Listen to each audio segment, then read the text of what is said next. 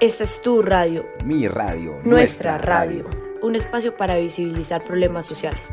La voz ciudadana te informa y te entretiene. En, tu, programa, favorito, Héroes Silenciosos. Hola amigos, nuevamente en su programa favorito, Héroes Silenciosos. Con ustedes, Natalie Gutiérrez y Álvaro Moreno. Hoy iniciamos con una segunda parte de la historia de Javier Salas y su corporación DICRAC, que ha conmovido a muchos de nuestros oyentes a través de ese esfuerzo incansable que lo ha llevado a convertirse en un salvador para muchas personas en condición de discapacidad, que habían estado estancados, sin una luz que los guiara a una vida productiva dentro de la sociedad. Así es, Álvaro, la historia de Javier y el proceso que lleva en su corporación ha logrado tocar fibras. Desde luego, esto desató muchas preguntas por parte de nuestros radioescuchas. Hoy vamos a contestar algunas de estas interrogantes, nuevamente en compañía de nuestro invitado especial, el director de ICRAC. Pero vamos al grano. Javier, ¿cuál es el proceso para ingresar a la corporación de ICRAC? Bueno, para ingresar a la corporación es muy fácil eh, los chicos deben tener una EPS, eh, llenar aquí un formulario, eh, se le hace una sensibilización a los papás, sobre todo a los papás, porque es que el tema con los papás es que muchos papás aquí nos mienten, tratan de traerlos para que nosotros realmente los cuidemos, mas no los capacitemos. Entonces, es realmente sensibilizarlos y que se den cuenta el reto que van a tener con sus hijos, para que los apoyen y no aborten eh, en la mitad del proceso y, dejen al chico ahí a, medias. Entonces, esto es debido a que, a que precisamente mm, no les tienen confianza a los muchachos. Aquí vienen y nos dicen mentiras, que sí, que ellos quieren que ellos sean profesionales, que trabajen, que hagan, y a la verdad no, no, sucede. Eso, ellos solo los traen muchas veces solamente para, para que uno los cuide y entonces ahí perdemos el proceso, la verdad. Entonces, esa es una parte muy importante. Eh, aquí tienen que pagar también una pensión, una matrícula.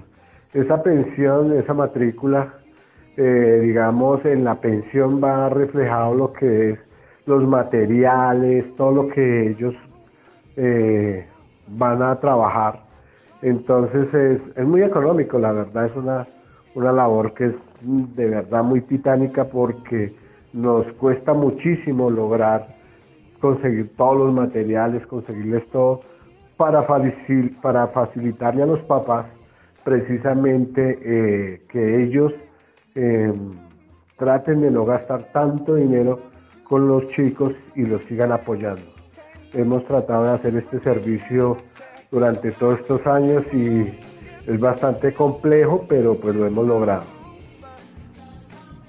Lo acabamos de escuchar, lo fácil que es pertenecer a la familia de Crack, donde solo deben comunicarse a través de sus canales digitales, que más adelante las estaremos difundiendo para quienes estén interesados en conocer sus servicios. Así es, si usted conoce a alguien que necesita este tipo de ayuda, no lo dude y comuníquese.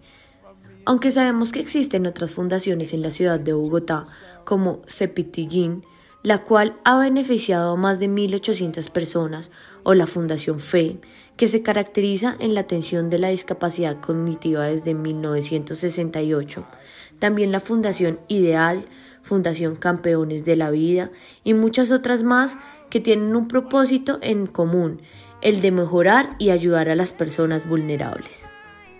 Pero en esta oportunidad queremos visibilizar la corporación DICRAC, sinónimo de lucha y de amor.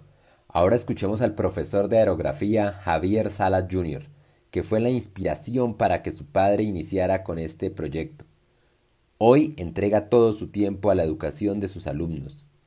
Profesor, ¿cómo ha sido el proceso con sus estudiantes y qué anécdota nos quisiera compartir?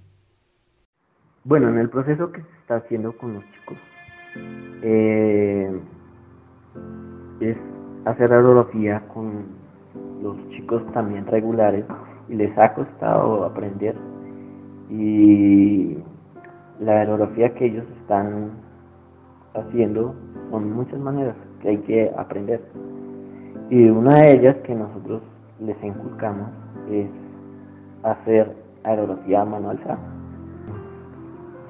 Nosotros o las, las personas, eh, ellos a ellos no, los, no les creen la, la capacidad de talento que ellos tienen. Y pues nosotros sí creemos en el talento que ellos tienen. El arte nunca tiene límites.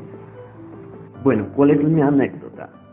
Son muchas, pero una de esas, de todas, es una que me impactó tanto, que fue cuando nosotros vamos a Corferias a un evento que se llama SOFA.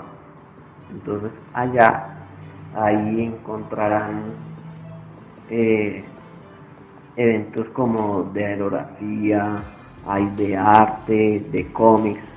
Entonces nosotros estamos en el evento de aerografía y allá hacemos eh, como un trabajo de tú a tú con otros aerografistas profesionales y compartimos esa experiencia con, con ellos, demostrarle a la gente que, que ellos sí pueden hacer lo mismo que hacen los profesionales y nosotros creemos en ese talento. Profesor, no tengo palabras para describir lo que siento al escuchar esa historia. Solo me queda por decirle gracias. Gracias por no desfallecer en esa linda labor. Seguimos dando respuestas a preguntas de nuestro público. Javier, una fundación con la razón social como la suya, ¿qué beneficios tributarios reciben por parte del Estado? Beneficios tributarios eh, nosotros no recibimos. La, corporación por, por el Estado no recibe nada. Mm, lo, eh, digamos, eh, hay, hay una ley que, que dice que, digamos, donde nosotros fabriquemos, eh, no nos cobran el IVA y toda esta partecita, pero lo que pasa es que si nosotros como tal fabricamos dentro de la corporación, se nos convierte en un problema porque ya no sería eh, como capacitación, sino ya una parte laboral. También se debe tener en cuenta que la ley 2069 del 2020 impulsa emprendimientos y otorga beneficios tributarios. Para cerrar este segundo episodio queremos que Javier le cuente a nuestra audiencia cuáles son los canales de comunicación de la corporación DICRAC. Bueno, nosotros estamos en todas las redes sociales, eh, aparecemos como Corporación DICRAC, eh, se pueden comunicar también por el WhatsApp eh, en el número 311 558 0765 y pues nosotros estamos ubicados calle 17, número 40C69, barrio Ciudad Montes, sector 3. Bueno, hemos llegado al final de este segundo episodio. Recuerden que nuestros canales de atención siempre están abiertos para recibir sus denuncias. Nuestro correo vozciudadana.2021.gmail.com Teléfono 321-369-47. Hasta una próxima emisión.